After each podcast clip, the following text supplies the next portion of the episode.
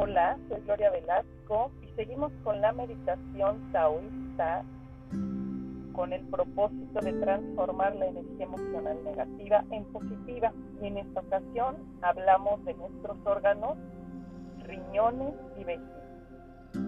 El color de la energía de estos órganos es el azul, la virtud es dulzura, paz y tranquilidad. Lo negativo, miedo, estancamiento. La puerta para esta energía son los oídos y el elemento es el agua.